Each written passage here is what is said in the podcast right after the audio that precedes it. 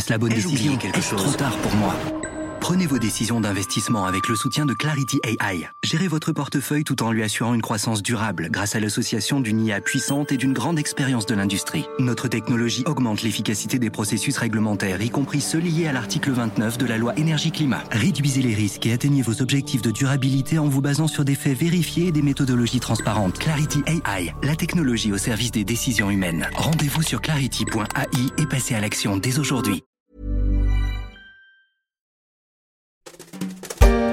Les années se suivent et ne se ressemblent pas pour la croissance française. Après la chute de 2020, 2021 aura été une année historique avec une progression du PIB inégalée depuis la Seconde Guerre mondiale, une reprise à la hauteur du traumatisme causé par la pandémie de Covid-19.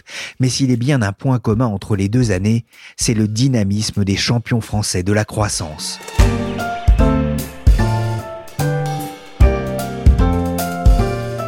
Je suis Pierrick Fay, vous écoutez La Story, le podcast des échos. Chaque semaine, la rédaction du journal et de l'hebdomadaire Les Échos Week-end se mobilise pour analyser et décrypter l'économie et les acteurs qui la font vivre.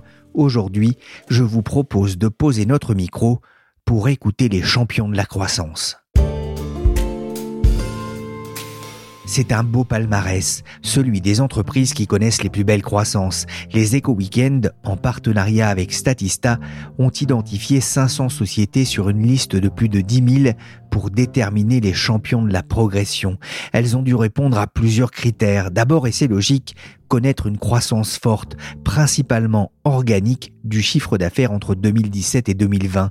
Il fallait aussi justifier d'un chiffre d'affaires minimum de 100 000 euros en 2017 et de 1 million en 2020, mais aussi être indépendant, et c'est important, avoir son siège social en France. Après une année 2020 difficile, ces entreprises ont pu redresser la barre en 2021 et on ne va pas le cacher, la croissance était cette année au rendez-vous de ce palmarès, les éco-weekends Statista. Malgré la crise sanitaire, les entreprises euh, qui ont participé encore une fois à notre classement ont réussi à braver les difficultés et afficher encore des croissances euh, qui sont même des fois spectaculaires. Laura Bernier, rédactrice en chef aux éco-weekends. Alors en moyenne, elles ont affiché un taux de croissance annuel moyen entre 2017 et 2020, hein, c'est la période sur laquelle porte euh, ce cru 2022, un peu plus de 40%, légèrement inférieur à celui de l'année dernière, mais quand même relativement correct euh, compte tenu des, circonstances. Et puis alors que certains de nos leaders euh, ont largement dépassé cette moyenne, puisque le premier d'entre eux même dépasse les 300%. Voilà, et le premier d'entre eux, hein, cette année, euh, le champion des champions, c'est une entreprise un peu particulière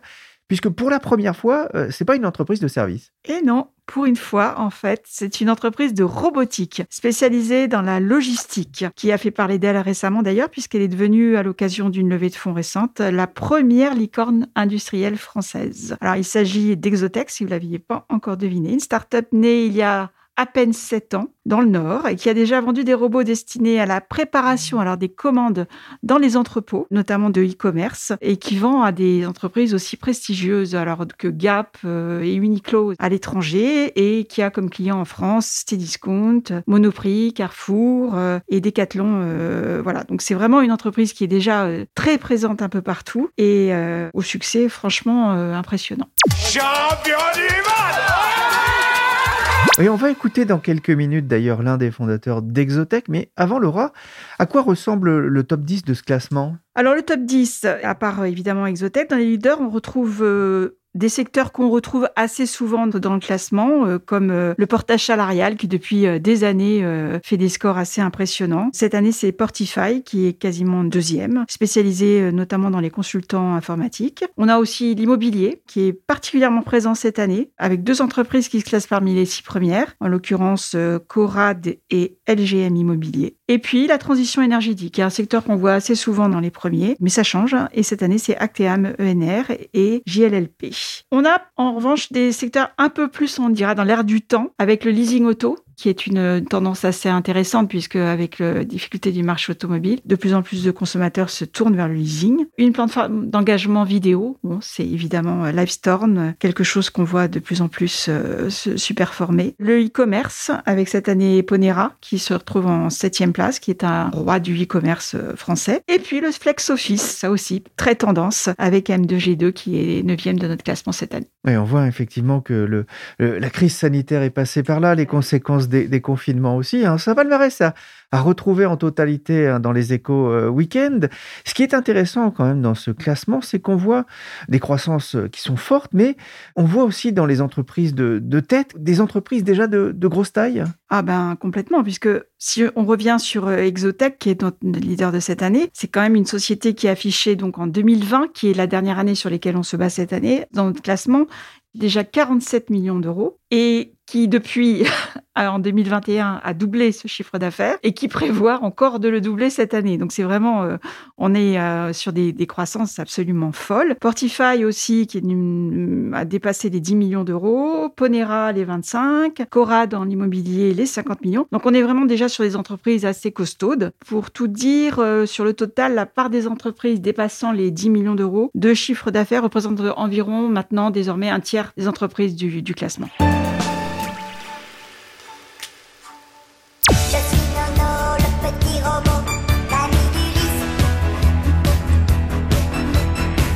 Ne s'appelle pas Nono mais Skypod, c'est la nouvelle star des entrepôts, un système robotique créé par la société nordiste Exotech.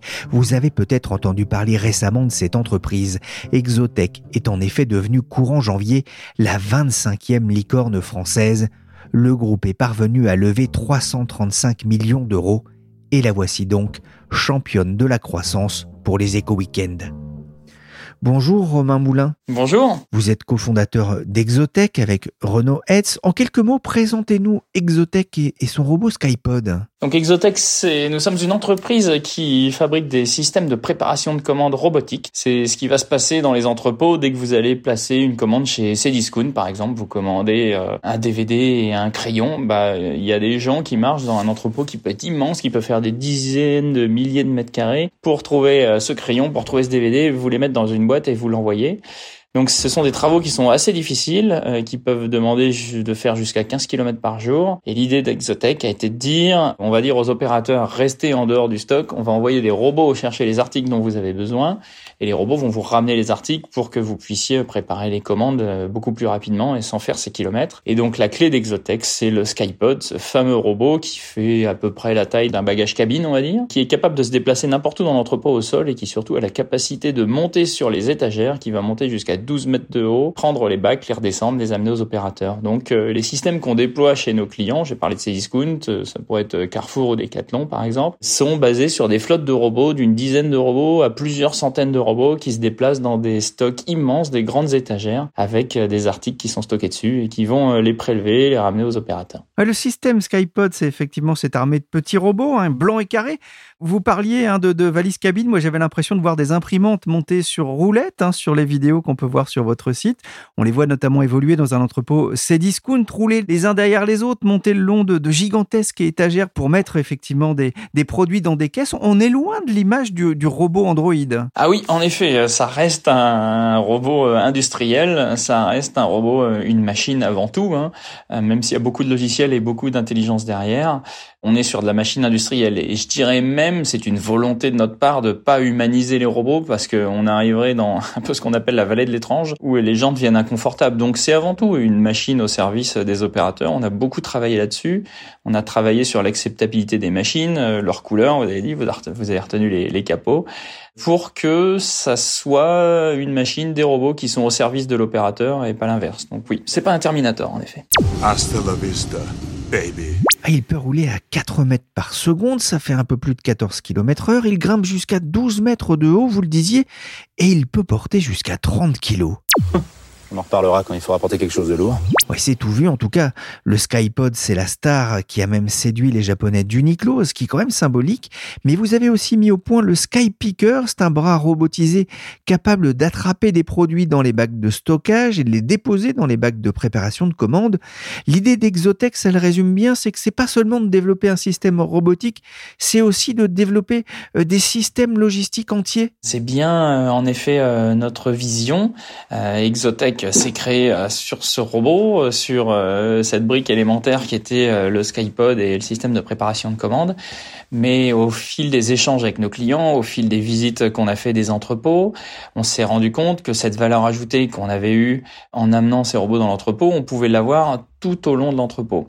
La force de ces systèmes robotisés, c'est euh, d'être facile à déployer. Vous avez des systèmes extrêmement performants, vos opérateurs vont vite et vous stockez les articles de manière très dense, mais surtout, c'est des systèmes qui vont se déployer trois fois plus vite que des systèmes d'automatisation traditionnels, parce qu'en fait, le robot a déjà été assemblé en usine, il y a beaucoup de logiciels, donc euh, c'est facile à installer sur site, et c'est des systèmes que vous pouvez faire grandir. Si vous faites 30% de commandes en plus, vous rajoutez 30% de robots en plus. Et donc cette proposition de valeur qu'on avait avec notre flotte de robots sur le Skypod, on se rend compte qu'on peut l'avoir à plein d'autres endroits dans l'intralogistique, c'est-à-dire les flux vraiment d'un bout à l'autre des entrepôts de préparation de commandes.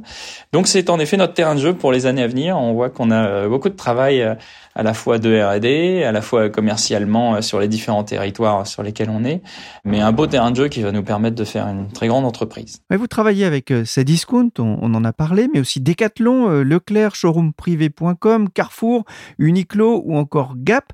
La robotique, c'est vraiment l'avenir de la logistique et de l'e-commerce? Oui, je pense que que, en fait, c'est pas complètement un hasard si euh, nos premiers clients ont été euh, e-commerce, euh, comme Cdiscount par exemple. C'est des gens qui sont à la recherche de la performance, mais des gens qui ne savent pas ce qu'ils vont faire quels seront leurs besoins dans 3 ou 4 ans. Donc le fait d'aller les voir avec un système qui était facilement déployable et facilement modifiable, en fait, on a résolu la quadrature du cercle en leur offrant la performance, mais sans prendre de risques. En leur disant, c'est pas grave si vos besoins changent, on reviendra dans 3 ans, on modifiera le système et ça bougera avec vous. Et donc les solutions qui étaient disponibles jusque-là étaient des solutions euh, assez performantes mais assez figées, des choses que sur lesquelles vous n'allez pas y toucher pendant 8 ou 10 ans. Donc euh, la capacité de faire des systèmes beaucoup plus agiles est ce qui nous a ouvert ce marché. Donc oui, je pense que la robotique c'est vraiment l'avenir des entrepôts parce que ça va leur permettre de gagner euh, en performance tout en gardant leur capacité d'évolution.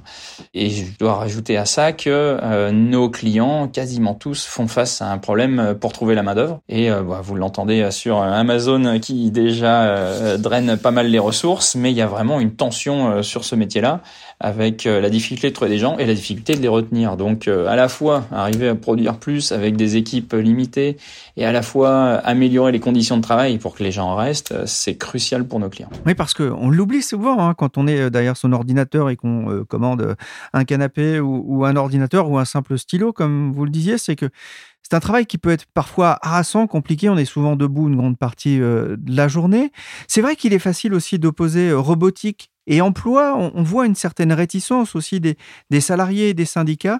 C'est une crainte que vous rapportent également fréquemment vos, clients et vos prospects? Alors, c'est une crainte qu'on avait en créant Exotech. Hein. On a créé Exotech en 2015 et avec Renault, quelque chose qu'on avait mis dans notre liste de risques, on va dire, qui était euh, comment on va être reçu, est-ce que on va être considéré euh, comme des destructeurs d'emplois? Et bien étonnamment, on a été euh, bien reçu à la fois par les clients, mais surtout par les employés.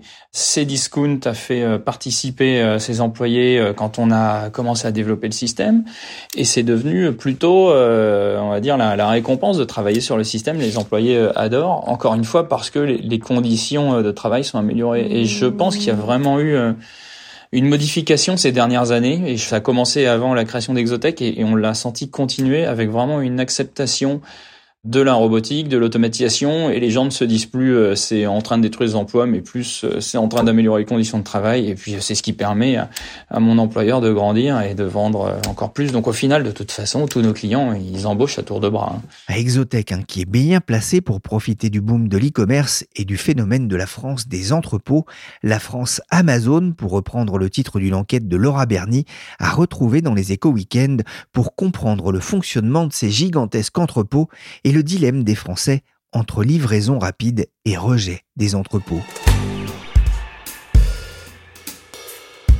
Romain Moulin, qu'est-ce qui vous a donné envie de vous lancer dans, l'aventure entrepreneuriale? Je ne vais parler que pour moi. Pour Renault, il faut lui demander, mais euh, je suis né pas loin d'une usine, donc on va dire j'ai toujours adoré les machines et la mécanique, et j'ai toujours adoré les robots. Et je pense qu'au fond de moi, il y avait euh, cette envie euh, de bâtir mes propres robots ou de, faire ma propre entreprise.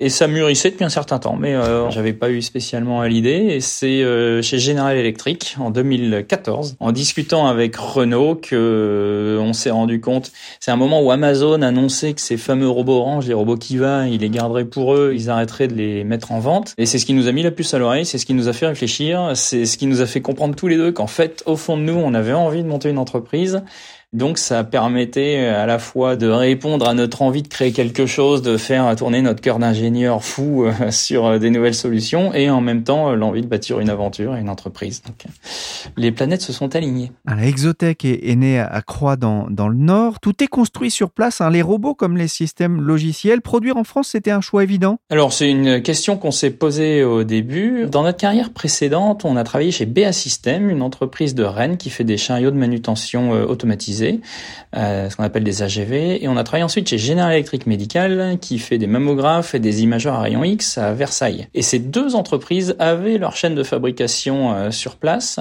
euh, donc on y était habitué. De ce point de vue-là, ça nous faisait pas peur en fait. Et finalement, quand on a dû faire le choix au premier robot de est-ce qu'on internalise ou on externalise la production, on s'est rendu compte de manière assez naturelle que internaliser la production nous permettait de l'avoir sous les yeux, nous permettait d'être beaucoup plus efficace en termes de cycle d'innovation innovation en termes de coût aussi et en termes de qualité. Ce qui était vraiment crucial pour nous, c'est que toute machine qui sortait d'Exotech devait être parfaite parce que si vous envoyez une machine avec un défaut euh, sur un site client, c'est terrible en fait. Ça coûte euh, dix fois le prix à, corriger.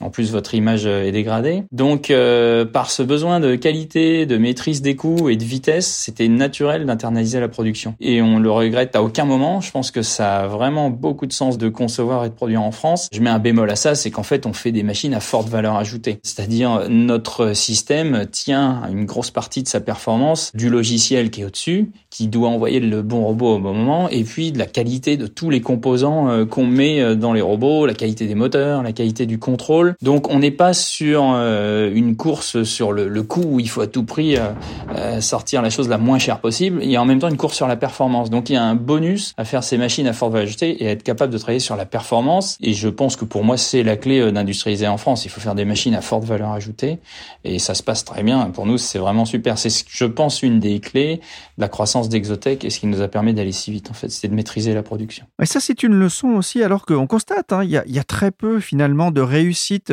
euh, dans le monde des startups, dans l'industrie. Il y a deux aspects que je peux donner à ça. Le premier, c'est assez naturellement, le monde des startups est un monde qui recherche l'hypercroissance, à la fois les créateurs de startups et à la fois euh, les investisseurs. Et forcément, faire de l'hypercroissance, c'est beaucoup plus facile quand vous vendez du logiciel parce que vendre deux fois le même logiciel, ça coûte quasiment rien. Et puis, euh, si vous vous êtes trompé un peu sur votre logiciel, vous pouvez le modifier après coup, vous poussez une nouvelle version de logiciel. Quand vous faites du hardware, ce qu'on fait, vendre deux fois du hardware, ça peut coûter euh, deux fois le prix, donc euh, il faut être extrêmement rigoureux sur la productisation pour réussir à aller vite et produire en série. Et vendre du hardware qui a un défaut de qualité, vous vous créez des problèmes sur la base installée qui deviennent extrêmement durs à corriger. Donc il y a ces deux aspects qui font qu'assez naturellement, les startups de hardware sont plus difficiles à faire rentrer en hypercroissance ça a marché pour nous, mais ça peut être une explication. Et la deuxième explication, moi je pense qu'elle est sociétale en fait. Il y a un manque de reconnaissance de l'industrie et d'avoir les mains sales en général.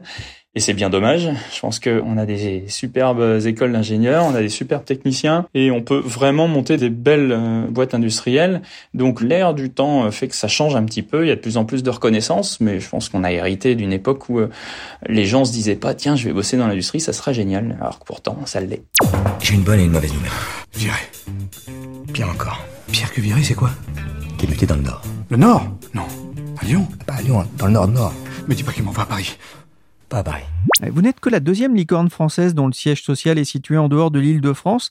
Cette dimension régionale, c'est important pour une jeune entreprise comme Exotech? Alors pour nous, c'est assez pragmatique euh, le choix de l'île. On a commencé Exotech à l'incubateur Télécom Paris donc en plein centre de Paris. Dès qu'on a commencé à avoir des robots qui tournaient, à assembler des robots, il nous fallait de la place, des mètres carrés. Donc euh, si on veut de la place, on se retrouve soit en banlieue de Paris, et d'un seul coup c'est beaucoup moins intéressant en termes de transport et beaucoup moins sexy, ou une ville de province. Et parmi les villes de province, l'île est extrêmement bien centrée au milieu de Londres, au milieu de Bruxelles, donc tournée vers l'international. Et pour nous, au milieu de nos clients, en fait, le berceau du retail est ici. Et au milieu d'un axe Paris-Amsterdam où toute la logistique arrive avec le grand import hein, qui arrive et les containers qui se déversent de la mer du Nord. Donc c'était une place assez naturelle et, et on en est extrêmement ravis. En fait, on a une qualité de vie très bonne. On est proche de nos clients, donc l'île présente plein d'avantages et on est très content d'avoir choisi cette ville.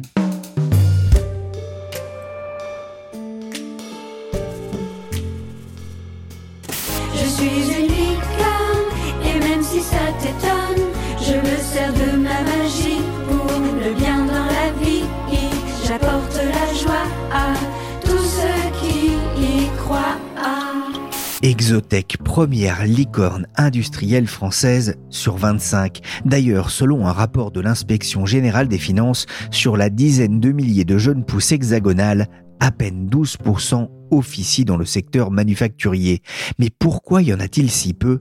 C'est la question que j'ai posée à Charlie Perrault, journaliste au service start-up des échos. Il y en a moins, effectivement, parce que bah, elles lèvent moins de fonds. C'est un peu bête de le dire comme ça, mais elles vont lever beaucoup moins de fonds que les places de marché, que les fintech, que les startups du logiciel, ce qu'on appelle le SaaS, donc qui vendent des logiciels à des entreprises. Donc forcément, on n'a pratiquement pas de licorne, on n'en a qu'une effectivement pour l'instant, en tout cas Exotech. Et surtout qu'en fait, ces startups de l'industrie, elles ont besoin de beaucoup de gros financements, contrairement à une startup du logiciel qui, grosso modo, aura besoin effectivement un peu de développement, une connexion Internet, voilà, un peu du cloud, et c'est parti, entre guillemets, alors que bah, dans l'industrie, il faut des machines, il faut des outils, et il faut en plus souvent du logiciel, parce que derrière, il y a, de l'intelligence artificielle, il y a beaucoup de choses. Donc forcément, c'est beaucoup plus compliqué déjà de lever des très gros montants assez rapidement. Ensuite, la deuxième chose, c'est les, les fonds qui investissent dans les startups en général, dans la French Tech, eh ben, les fonds de capital risque, ils investissent un peu tous dans la même chose. Ils investissent bah, dans, dans, ce que je disais, les, les, fintech, les marketplaces, parce que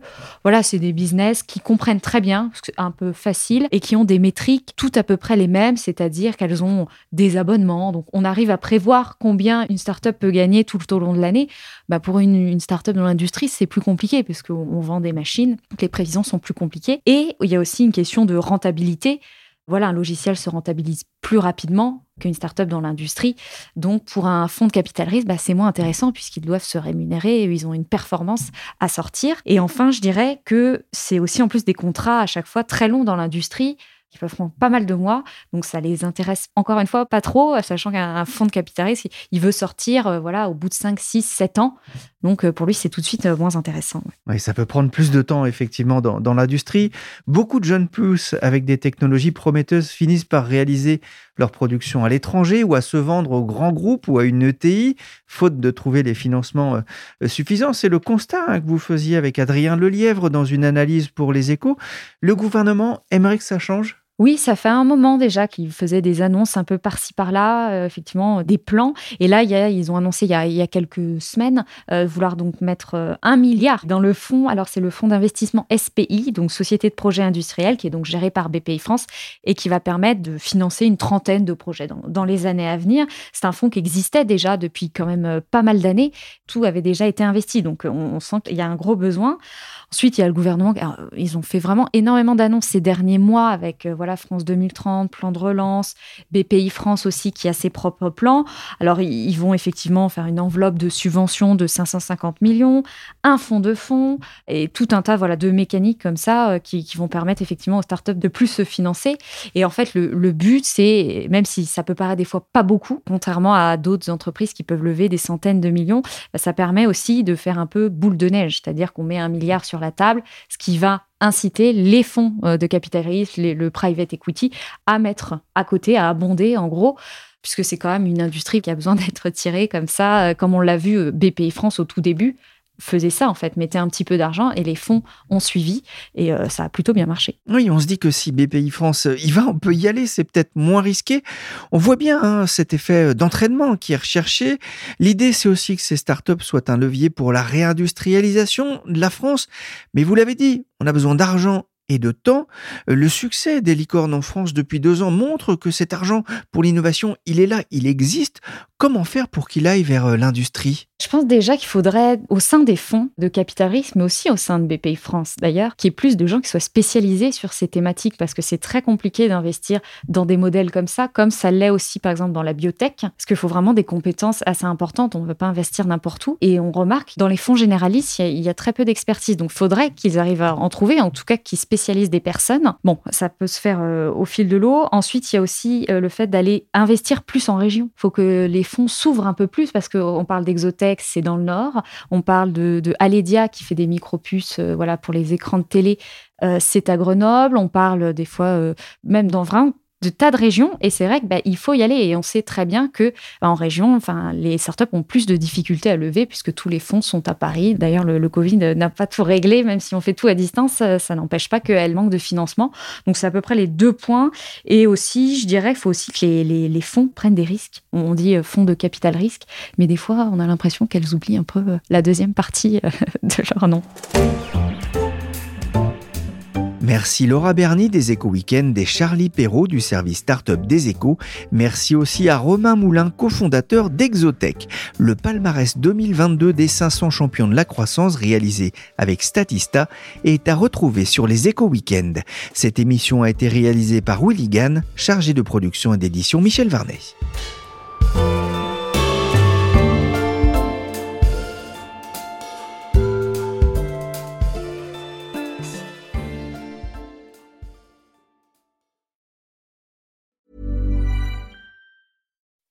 When you make decisions for your company, you look for the no-brainers. If you have a lot of mailing to do, stamps.com is the ultimate no-brainer. Use the stamps.com mobile app to mail everything you need to keep your business running with up to 89% off USPS and UPS. Make the same no-brainer decision as over 1 million other businesses with stamps.com. Use code PROGRAM for a special offer. That's stamps.com, code PROGRAM.